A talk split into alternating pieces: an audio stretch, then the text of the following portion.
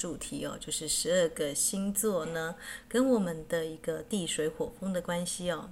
那先介绍一下为什么在今天要导读这一个啊，这个十二星座跟四元素，应该是说地水火风的元素啊。那因为今天呢，在玛雅历是 Kim 一四四哦，是这个磁性的黄种子。那我们即将开启了这个卓尔金中柱呢，关于磁性种子的波，也就是说呢，今天你的目标跟意愿是什么呢？是可以同整啊、呃，你的这个美好的，我们说。关于你的一个身体的美好的一个同整哦，今天是很适合来做这样子的一个日子。那黄色的种子波呢，也是有一个很特殊的一个，它有一个很特殊的美好的寓意哦，因为它在这个在。应该说，我们来介绍一下它历史哦。在这个一九三三年七月二十六号，这个荷西博士啊，就是创造玛雅历的人呢，他是在这个啊 Kim 一四四这一天呢啊，这个讯息的种子印记呢啊，收到这个启蒙点化这个玛雅历的一个讯息哦，所以。雌性的黄种子呢，它是啊一四四，大家知道，人体的所有的脉轮总和是一四四个。那四四我们之前提过，它跟亚特兰提斯有关哦，但是一四四还多了一个一百，对不对？它需要加入奈姆尼亚的一个统合的智慧哦。那那天我看一个这个南北焦点看身体的一个星座书，他也谈到十二个星座跟十二个宫位的变化，刚好就是一四四个，有没有很神奇？我们的星座跟宫位恰恰就是总和，是我们身体的脉轮的总和。那今天呢，就是这个神奇的 Kim 一四四哦，这个密码的种子的日子哦。那所以呢，除了这个荷西博士他接收到这个玛雅历的整个啊讯息的印记是在这个。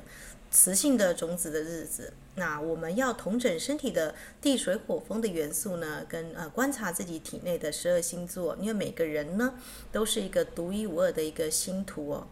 那如果你对星座有兴趣的话，之前应该已经就是有听过这个对宫的星座跟我们对个呃这个十二个星座看身体。那我们现在呢更细致来谈哦，你的太阳星座、上升星座跟月亮星座落在什么样的一个星座？它其实会决定哦，甚至你可以去换算一下你的这个星图里面的星星哦，啊，在地水火风的一个比例哦，它的这个啊是什么样的一个比例哦？那可以来去观察自己体内的能量震动哦。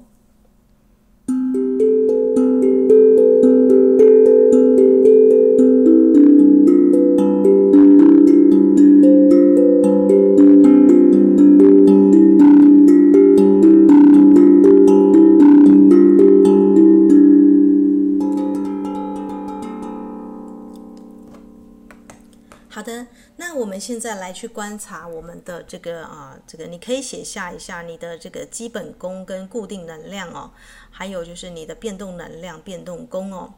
那这个有多少啊？那我先谈一下这个四大元素呢，它以啊这个三种振动模式让你可以去观察。那地水火风的第一轮就是啊基本功是白羊、天平。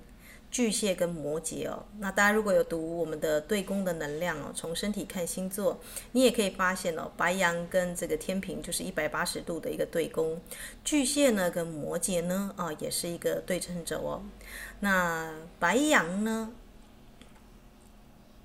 应该说白羊跟天平它代表的是阳性的能量，所以它关切的这个前瞻性的一个行动哦。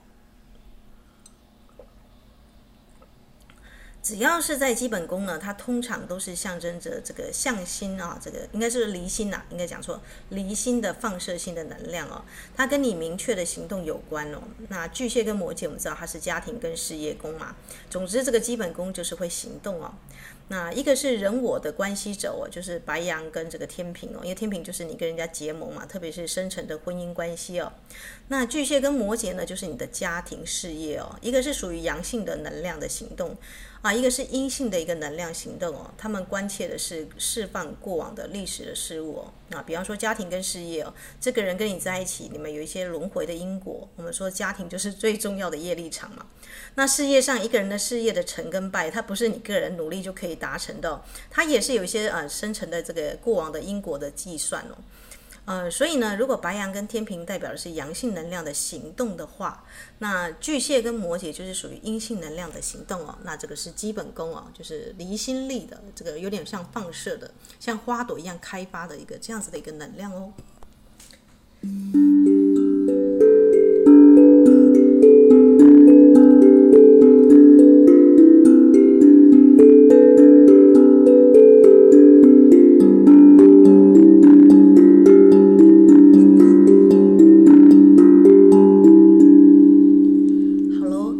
接下来看一下这个地水火风的另外一组就是固定能量哦，就是金牛跟天蝎、狮子跟水瓶哦。固定能量呢，刚好跟刚刚的放射相反，它是一种带着这个啊向心力的向内聚拢的能量哦。所以如果前面这个是放的话，现在这个能量就是收起来哦。所以呢，这一组能量呢。比较不活跃，因为他不是很积极的去行动哦。可是你会发现哦，他行动在哪里啊？他如果把它运用在灵性发展这方面哦，或是精神的专注力跟持续力哦，那么呢，神秘学认为呢，一向是固定星座与重生跟灵性发展有密切的关系哦。所以如果你是金牛、天蝎、狮子跟水瓶座的话，恭喜你哦，你是固定能量哦。虽然你的能量是往内收聚拢的，但你的确哦啊，就是在这个做自我的整合。那呃，你可以意识到你内在灵性力量的深度跟力道啊，可是要注意囤积症哦，特别是第一组就是。呃，金牛跟天蝎座这一组对称轴，你一定要注意你物质上的囤积或精神上的控制哦。啊、因为它代表的是物质欲望的轴线嘛，对不对？那如果你是狮子跟水瓶的话，就是思想上哦，你因为你想要当这个领袖嘛，领导，大家会觉得说，哎，狮子座不是一个很外放，怎么会跑到固定星座？你要仔细看狮子座，狮子座它能量不足会跑到水瓶座，反而会客观冷静分析起来，而且它是一个呃默默的观察的，比较。呃，因为他要领导团体嘛，团体的人气啊、人员需不需要累积？很需要嘛，对不对？需不需要去做一些公关？需要哦。所以狮子座大家以为他很爱现，其实不是哦，他其实是在这个建立他的人脉哦，人脉跟团体。水瓶座特别是需要在团体嘛，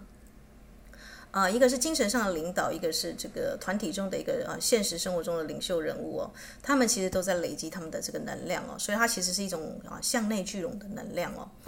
那这个这就是我们的啊，从基础到这个固定。那我们现在来讲的是一个变动的能量，变动能量不可预测。但大家如果能够去理解这个无限的符号啊，就是双鱼座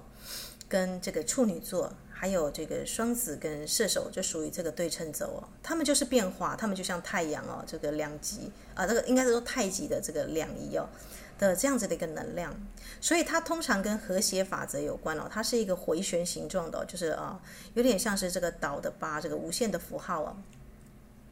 那我们就来讲这这这讲的也是对称轴啊，比方说双鱼跟处女，他们就是服务轴。双鱼可能服务于更高的人道精神跟主义啊，比方说像甘地啊，啊，或者是像一些啊，就是非常有这个啊精神上的一个事情比较大的局面。那处女座呢，有点跟护士啦、医疗人员有关哦，它就是比方说像现在新冠病毒嘛，大家就很需要去这个我们说的啊医疗医护就会被大家重视嘛。那处女座的人呢，也是服务哦，呃，身旁周遭的人哦，他们其实都是服务轴。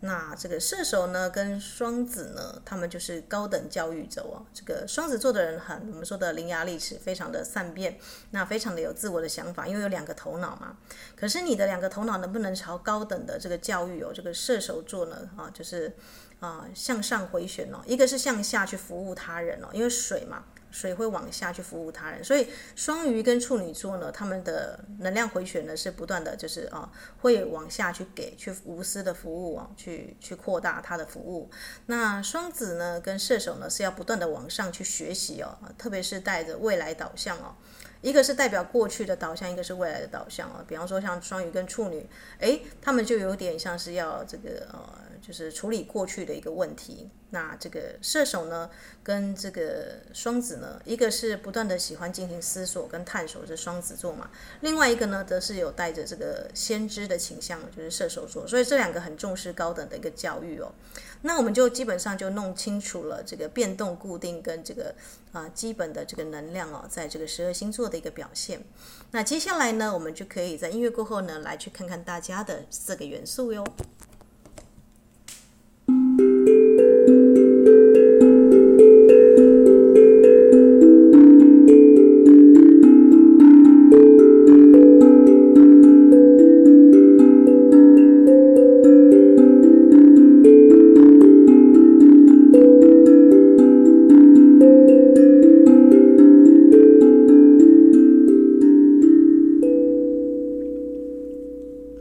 好的，那四元素它应该。陌生。如果我说啊地水火风的能量，大家想到风的元呃元素就是双子、天平跟水瓶哦。那火的元素大家一定说啊，我知道是白羊、狮子跟射手哦。那水的话呢，就是双鱼、巨蟹跟天蝎。土的话呢，就是金牛、处女跟摩羯哦。那这是很基本的，大家知道我们的十二星座的四元素。但你知道吗？这个人体的一周，嗯，这个我们有不同的这个情绪体、感受体、理智体嘛，对不对？我们也有四个能量体哦，它有一层又一层的意识体。四元素呢，有点像这个意识体的动力来源哦，所以为什么大家要去统计自己星图当中呢？地水火风的星座哪个多哪个少啊、呃？比方说呢，你火元素少，那它是跟以体、以太体跟你的这个气场相关哦，它就是要转化风元素跟水元素哦，支持你肉身的运作。所以如果你是火元素的。呃，星座比较少的话，你就要去注意运动哦。啊，这个因为缺乏火元素，你就会没有精力，跟消化系统也会比较弱，新陈代谢也是比较不足。那会显现在你呢，呃，在做事情的时候呢，信心不足，不够乐观，那自信心比较许低落。那这个遇到挑战性的问题呢，就会感到恐惧哦，就想说，算了，不要去克服哦。所以呢，生命中呢，往往就是会有一些拖延呐、那如果你要增强火元素的话，第一个就是要多运动哦，啊，运动就是促进你的消化系统嘛。那多吃一些我们说的这个辛辣类的食物啦，大蒜啦，啊，辣椒啦，那都可以适时的去补足哦，但是不要过头，因为你还是需要看一下你的这个正确的饮食落在哪里哦。它就是你的消化系统、你的新陈代谢跟你的运动哦，所以其实它是可以在生活中补足的。那如果是土元素呢，它就直接跟你的身体啦、感官啦、欲望啊就相连接嘛。那如果土元素不足，一定要常常去赤着脚啊、踩草地啊，跟大自然接触。那有什么比佩戴水晶跟矿石更好的显化土元素嘛？对不对？可是如果你土元素过多也不太好，因为就是表示你可能，如果你风元素很少的话，你就跟你心智体跟阴身的这个思维模式啦，跟宇宙的啊这个意识呢之间连接呢，就容易就是不那么的超然哦。如果你土元素过多，风元素很少的话，啊，就跟你的理智体相关啦。那就注意到你的这个思维模式怎么样跟宇宙去对应哦。那风的话象征呼吸嘛。那我记得萨古鲁有一集提到这个瑜伽呢，就是控制呼吸哦。你会发现，当你在悲伤的时候，你乐观的时候，跟你在开朗的时候，你的呼吸节奏是不一样的。所以思想跟呼吸它是连在一起的。那就是为什么双子座呢，容易有呼吸道。或是曾经是个老烟枪哦，有这样子的问题哦，因为头脑的思维模式跟呼吸哦是有很重要的这个绑定关系哦，所以风元素不足的人很适合去做瑜伽或是呼吸的这个这方面的啊，去去观呼吸啊，去静坐，或者是呢啊，或者是如果你是风跟火的元素都不足的话，就很适合去做动态的这个，比方说像哈达瑜伽或其他的瑜伽哦，啊，去观察你的思维跟呼吸是怎么运作的。那水元素的话呢，就是跟你的情绪或星光体相关哦。这个意识的能量是由强烈的渴望、感受、反应跟强大的那种欲望哦所掌控。所以，如果你水元素过多，你的情绪哦老是失控哦。啊，或者是你发现哇，我的这个十二星座里面，我水元素好多家族哦，那你一定要去疗愈你的潜意识哦，做这个前世的回溯啦。那或者是呢，要做一些这个呃相关心理层面的一个咨询哦，因为水代表着这个情绪嘛。那特别容易受到月亮所影响，所以很适合来写这个新月跟满月的一个释放哦。那这就是体内的这个地水火风呢，在我们的这个身体的这个表现哦。那水元素呢，我们也之前有跟大家提到，可以做净化水来排毒哦。啊，这个水呢，可以这个，或者是你可以稍微断食跟食疗，但是一定要按照你的身体的啊生理机制呢，来去找最适合你净化的一个啊方式哦。啊，不要一昧的去减重减肥哦。那水元素最好就是能够喝山泉水嘛。阿纳斯塔夏有跟大家讲过说，呃，如果你喜欢的山泉水，你把它带一些回来，持续喝九十九天哦，那你的这个重症啊，跟一些疾病哦，都可以缓解。但你一定要跟水说好话。那那些水呢，是没有被污染过的纯净的山泉水哦。那所以呢，水的净化这么重要，很重要啊。但如果你是一个水元素过多的人哦，你可能就容易被这个情绪泛滥哦。水元素少的人会让你觉得这个人冷漠、孤傲无情；水元素多的人会觉得这个人是不是太没有边界了？就是好像住海边，管很大，任何事情都与他相关。我的邻居发生什么事情，我的谁谁谁发生什么事情，你的边界扩太大了，这容易变成那种我们说的嗯，好像有点有一个花精叫菊苣花精吧，就是贤妻良母最容易犯这个错误，就是诶，这个人呢，我想照顾他，我想服务他，我就把他抓过来，那你人生的目的呢就被很多杂事所淹没了，这就是水元素过多。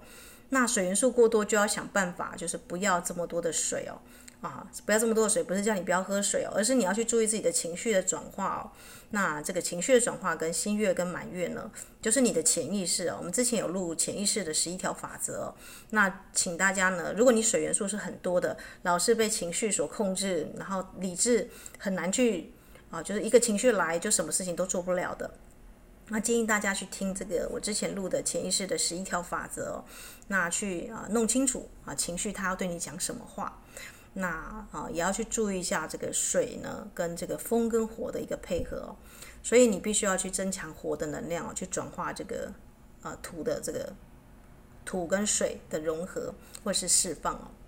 那缺乏风元素的人呢，啊，就是没有办法跟别人形成亲密关系，跟啊这个有效的跟别人合作。那神经系统也就要注意一下，也许他没有办法适应新的观点。如果他在这个思想跟沟通上的风象星座很少的话，那可能也没有办法轻易的去适应这个新遇见的人啊，那就对未来就会有一个阻挡嘛，因为你没有办法去跟人家合作，或者是呃，就是一时冲动就可能就诶有一些朋友就不再往来了。所以地水火风呢，在身体哦啊，的确呢，都需要好好的去注意去排毒哦。那在音乐过后呢，我来谈一下，就是我自己本身啊，是怎么在生活当中去实践这个地水火风的平衡。那仅供参考，大家可以按照自己的这个身体生理的需求呢，来去观察自己的地水火风哪个能量比较多，或是哪个能量比较少，可以来做调整哦。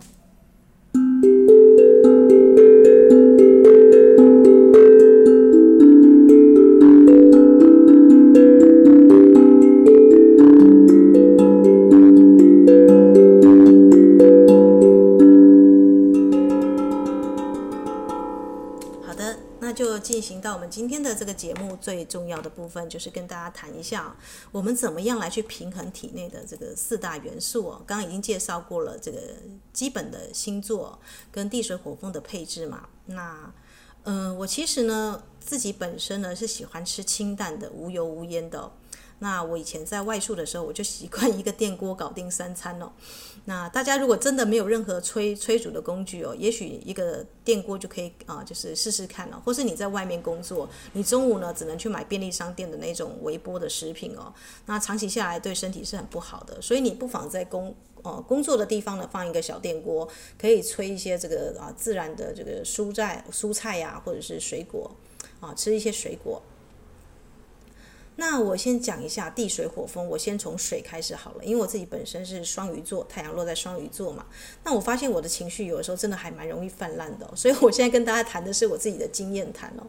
那水晶水呢，我已经喝了十二年了，就是呃，我我现在分享的都是我个人切身体会去实验多年的。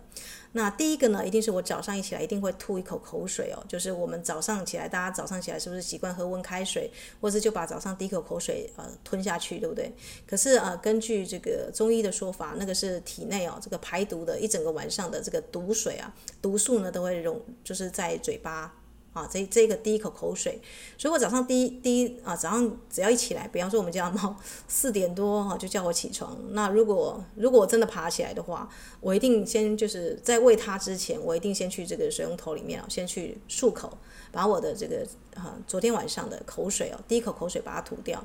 那之后呢，再喝温开水或什么都可以哦，就是这个口水不要吞进去哦。如果你是一个很容易情绪泛滥的人的话，呃，这个体内循环的水哦，那那个有毒素的水先把它排掉。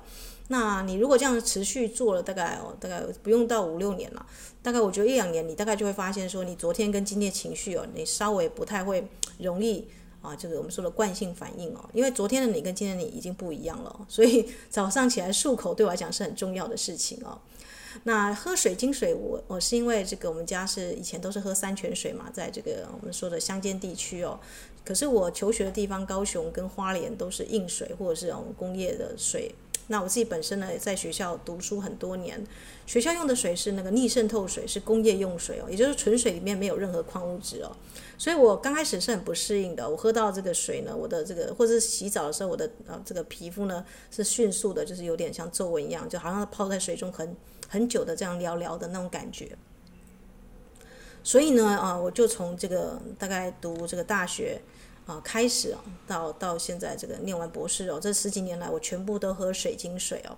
那我的方法是呢，放白色的水晶跟电气石。那我自己本身是双鱼座嘛，海水蓝宝，我就放一颗原矿进去哦。每个星座呢有一些啊这个适合的石头，但有些石头不适合放到这个水晶水里面哦。所以要跟大家强调，尽量放水晶是比较没有问题的。比方说像这个磁铁矿啦，或是我们说的青金石这种是做颜料类的，那或者是说像萤石啊。或是那种这些都不不适合放在水水里面了，所以大家要放水水晶或矿物在这个水里面，一定要上网 Google 一下这个这个矿物放起来是不是有问题的，或是可能会呃造成一些这个负面效果。那目前呢，粉晶呢跟白水晶还有黑色碧玺呢啊，是我最常啊这个搭配的组合，因为粉晶会让水变甜了，而且会让你的皮肤变得更好。如果你是一个懒得保养的人的话。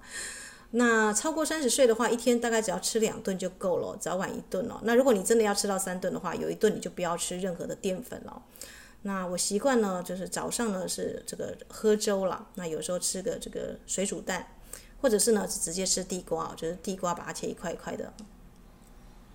那我喜欢喝这个呃，跟大家推荐这个味噌汤哦，那或是大酱汤哦，赤味噌哦，特别是赤味噌哦，因为韩国呢他们喜欢吃大酱汤。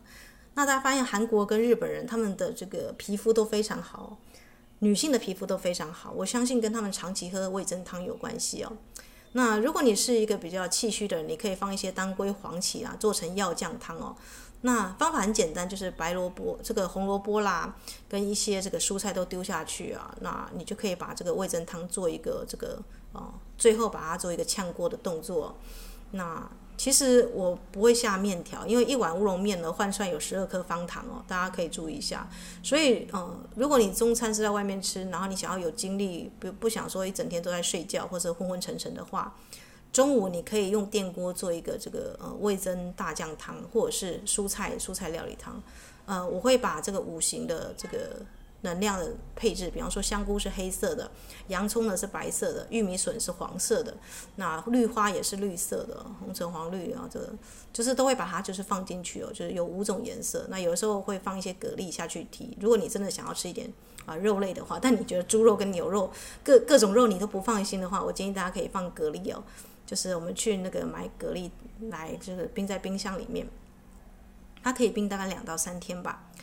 对，那所以呢，不要喝含糖饮料，但大家很容易就是外面摇摇就一杯就喝了，因为呃高血糖是糖尿病的前兆哦，所以它会造成你的情绪不稳，而且视线模糊不佳。如果你常使用电脑的话，所以糖类的控制一定要注意哦，就是呃糖会影响到你的情绪哦，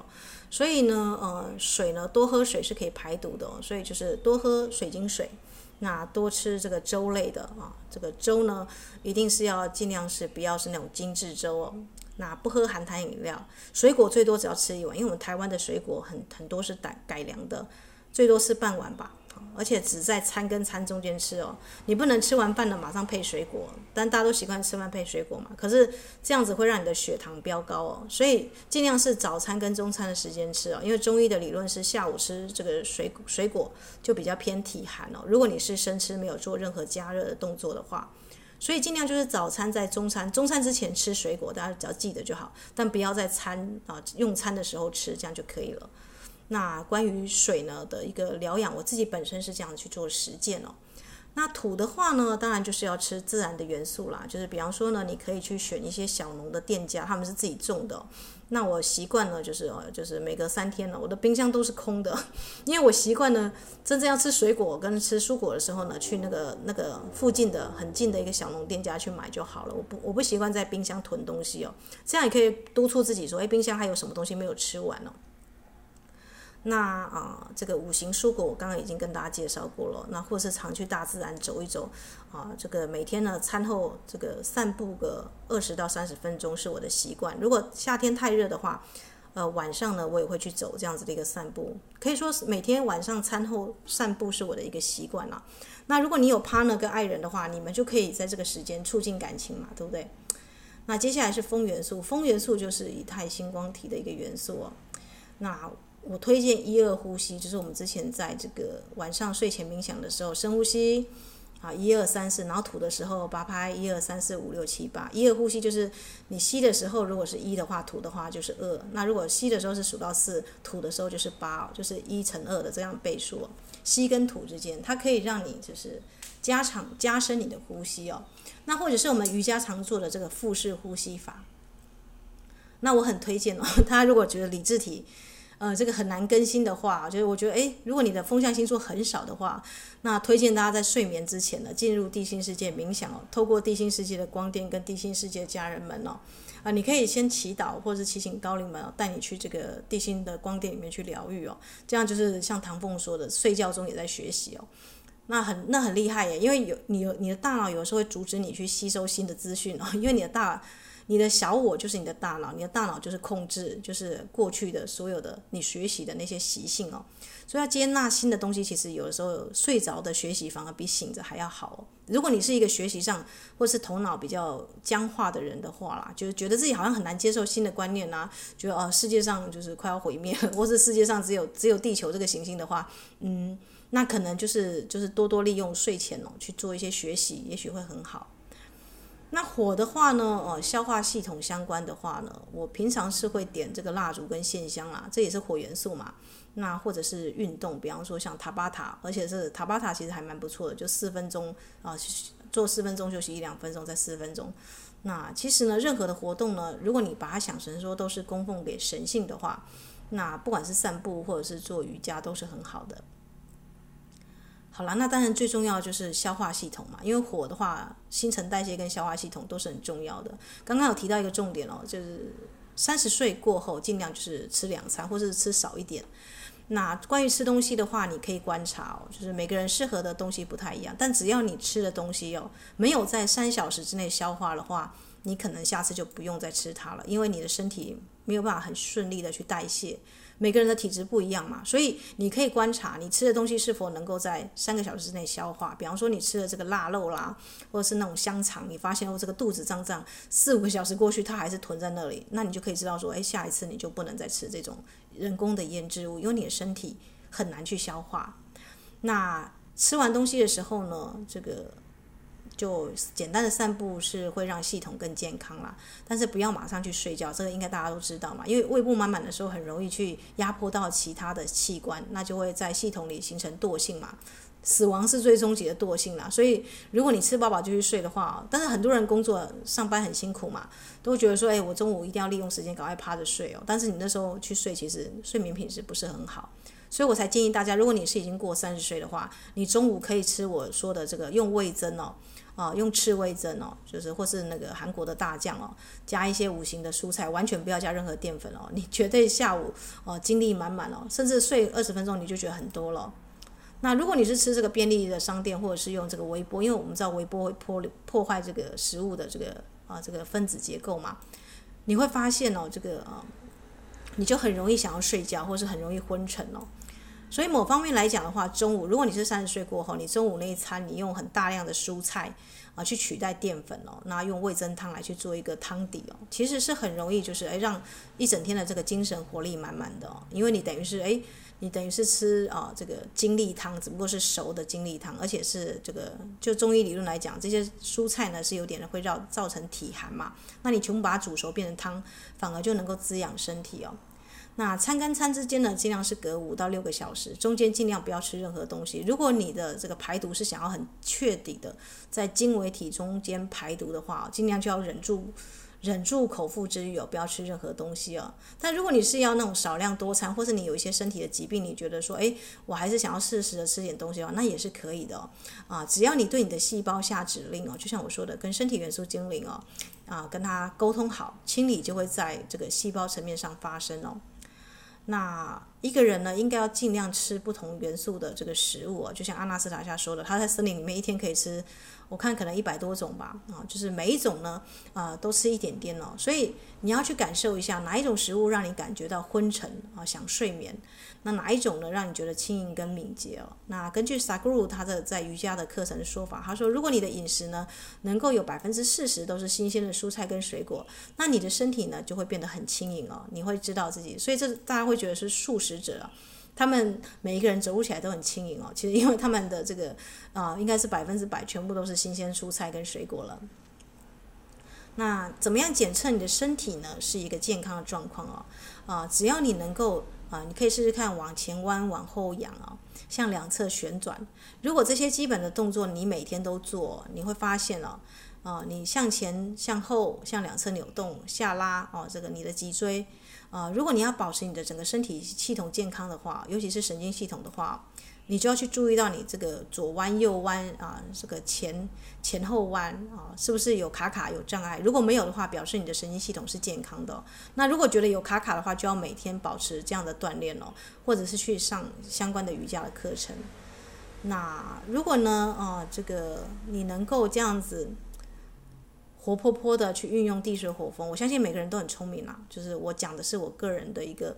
啊，个人的一个观察。那萨古鲁呢，他有说他的有个那个伊萨克利亚，他有做这个四十九天的一个关于腹式呼吸啊，跟净化你业力轮的这样子的一个呼吸法，大家可以看这个 YouTube，YouTube 有这样子的一个影片哦。那他认为呢，一个修行呢，必须要以四十九天为一个周期哦。那大家可以注意到，阿纳斯塔夏说，一个身体要排毒，他要喝九十九天，有意识的去喝山泉水哦。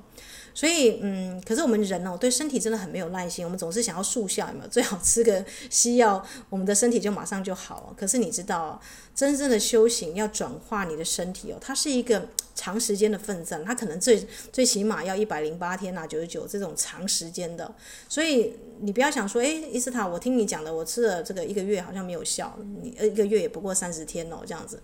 所以尽量坚持下去，看能不能撑到九十啊九十天呐、或者四十九天以上哦，再来去观察自己身体的反应哦，因为你身体你不可能期待你的身体三十几年的一个呃系统呢，在短短的这个十几天之内做转化嘛，对不对？而这样的转化也是，就像吸毒一样啊，很很时间短时间的转化，但后遗症会很大。可是如果你是慢慢的微调身体哦，就像我跟大家讲，我我喝了大概十几年以上的这个水晶水哦，那我所以呢，我可以跟大家说，诶，真的这样的水呢，对我来对我一天的这个行动啊、思考来讲是很有帮助的，包含跟这个大地母亲哦沟通哦，那是是非常有助益的。那除了地水火风的元素之外呢，我们大家不要忘记第五元素哦。我们之前才录过第五元素，对不对？呃，我们每一个人的细胞呢，就是生命之花嘛，对不对？我们的宇宙呢的呃磁山、金山、意识山也好呢，都是按照生命之花。如果大家不知道生命之花是什么的话，可以去查这个这个墨基瑟德德瓦隆洛的他的一系列关于细胞生命之花的这个啊、这个量子的一个呃呈现的啊、相关的论述啊。可以去看，他好像出了第二、第三集吧，是第第二集还是第三集？大家可以去注意一下，就是分子跟原子还有细胞的这个山格呢，都按照生命之花的模式而布置哦。那我们知道地水火风，我们中国人会加一个什么？就是这个木的元素，对不对？五行里面一定要有木元素啊。木木是什么？木就是生命力、啊，木就是命运开展的舞台。木呢也代表仁慈哦，啊，你的心呢也没有爱哦。啊，它是命运的蓝图哦，没有它就不会有整个大千世界的显现啊，生命之花哦。所以宇宙跟你其实都是一样哦，星辰跟你体内的细胞，它的结构是相似的，它就是生命之花哦。你怎么样去活化你的细胞哦？啊，开出你的生命之花呢？那重要的是什么呢？就是木元素哦。所以所有关系的特效药是什么？是平静喜悦的情绪哦。心情好，心情嘛，仁慈跟充满爱，爱爱就是什么？爱从心由而发嘛。心就是什么？心是我们的第五元素，是生生不息的生命力哦，是把所有关系融合在一起的，用爱来做一个胶水，去连接体内跟体外的这个地水火风哦。所以这个关键的连接的胶水是谁？是是这个心哦。那这个满月的话，很适合去释放这个我们说的。身体的这个有毒的毒素，比方说你想要减少糖奶面食类的摄取哦，那你就可以去啊，或者是禁吃一些烧烤、烧烤、炸辣哦，这些都要禁止哦。这些呃重咸啊、重甜的食品呢，就可以慢慢的就是慢慢的清理哦。当然偶尔呢，这个。嘴馋的时候还是可以适时的吃啊，这没有那么的严肃，只是说，呃，在维持你体内生生不息的生命力的时候，每一个人都要去观察自己的这个，啊、看一下自己的星图里面呢，这个十二星座在四个元素里面的比例哦，观察自己欠欠缺什么样的元素哦。那比方说你欠缺火元素，那就是可能要多吃一些啊、这个辛辣类的，或者是呢要多喝水，或者要促进新陈代谢，多运动哦，这是每个人可以观察的。那呃，今天呢，我们就以这个呃，巫士唐望的记录者卡洛斯呢，他在发现这个大师西维尔他要离开世界之前呢，他曾经教给他一个口诀哦，如果他的任务呢超过能力的时候呢，他可以用这句话呢来去哦，这个这个来对作为生活的一个箴言呐，那我就。那本书呢叫做《老鹰的赠语》哦，那我很喜欢老鹰哦，所以我就把这啊他的这个 Hivyo 这个曼纽耶呢，他的这一句箴言呢放在这个节目的最后，鼓励大家哦，就是我们谈的是身体，谈的是星座，谈的是这个地水火风的元素嘛。那老鹰的赠语呢，这个西维欧就告诉他哦，当你发现你的任务超过你的能力的时候呢，永远要记得啊，记得什么呢？我已经献身于那。主宰我命运的力量，就是啊，你要知道你的生命呢是很短暂的，像浮游一样哦。所以你的身体，每个人都要保重自己的身体，但是却忘记了你的身体之所以要保存它，是要做出一些服务的，是要献身于这整个世界的。那如果呢啊，这个我无所执着，于是呢我也无所防卫，我无所思想，于是我将看见。我无所畏惧，于是我将回忆起我自己超然而自在。我将穿越巨婴，得到自由。啊，这个巨婴是巨大的老鹰哦，这个很巨大的老鹰哦。能够穿越老鹰的人，得到自由的人是不可思议的哦。但这样的人呢，一定是把自己的体内的地水火风观察得非常的彻底哦。就像佛陀他在观呼吸的时候呢，他可以把自己的这个这个身体的生生世世轮回哦，都看得一清二楚哦。那如果你执着于某一事，比方说你只想要当女祭司，你只想要当大法官，你只想要当董事长，那你一定会有所防卫嘛，因为你心中有所执嘛。所以 Hivyo 啊，曼纽耶呢，他才告诉卡斯楚哦，你必须要怎么样？第一个无所执着，于是你才会无所防卫哦。地水火风都是重要的，不能只所执着于风或土或水哦。我们知道这个现在已经不是一个大师的时代，现在是一个团队合作的时代哦。像现在这个漫威的英雄片，大家可以注注意到，英雄跟英雄要要很很有策略的做一个联盟哦。啊，所以找到神队友也是蛮重要的。呃，地水火风，你的身体的地水火风就是你各种的这个英雄啊，都要把它合并在一起哦，他们才可以发挥最大力量哦。啊，就是当这个这个新冠病毒或是一个大的一个魔王进来的时候，你才能够全身上下都一起团结一气哦，来去这个抵御外物哦。啊，但是你如果执着于哦这个限定在某个角色或是某一个元素上，你就会发现哦啊，你有所执着，于是你呢的防卫是有破绽的哦。那我无所思想，于是我将看见了。那个佛陀都叫人家去我执嘛，我执是什么？自我意识就是个控制这两个字哦。那因为你有所思想哦，你都会按照这个小我的头脑来去思想。比方说这件事情对我有利还是有害？总是小我的头脑跳跳出来，我为什么要灵修？我为什么要瑜伽？对我有什么好处？有没有？我现在不如去赚钱。那如果你有这种想法的话，你就知道你在偏执于某些思想，而且这个思想可能是有毒的，是社会的集体潜意识哦，推着你这样去想。每个人都这样想，不见得你也要这样去想哦。所以如果你风元素很少的话，你就会缺乏这个反思的能力哦。诶，大家都往这么走，我们知道群众有时候是盲目的哦，你也要跟着去走嘛。所以，如果你哦能够放空的话，不要去执着于思想的话，你就会看见什么？你就会看见真理哦，真相。那我无所畏惧，于是我将回忆起我自己哦。什么叫无所畏惧哦？地水火风四大元素，其中呢，我们说的，如果你按照萨古鲁去做那个那个伊萨克利亚，你会像佛陀，如果他畏惧他生生世世的这个轮回的角色，比方说他可能投胎做一只牛，他可能投胎做一只孔雀，有没有可能？有啊。他如果去担心自己看到什么样的东西，怕东怕西的，他能不能够去合并整合他完整的他自己？不行哦。如果你排斥自己是一个妓女的角色，或是你排斥自己是一个土匪的角色，你你就不够完整哦。因为我们说到这个星座乘以宫位是一四四嘛，人体的脉轮也是一四四。如果你有一四四个转世哦，真正厉害的，你要变成这个你的高我对齐，你要合并这一四四个呃功课跟角色，他们说，比方说你曾经当一个小偷，你觉得啊。你心中的道德感很强，你觉得说啊，小偷不好，于是呢你就不知道怎么样偷东西的智慧是什么。对，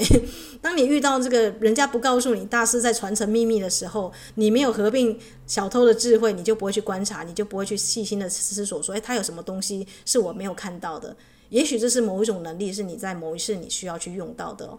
那我最想喜欢讲的是，好像孟尝君的什么的鸡鸣狗盗，他不是有很养很多食客嘛？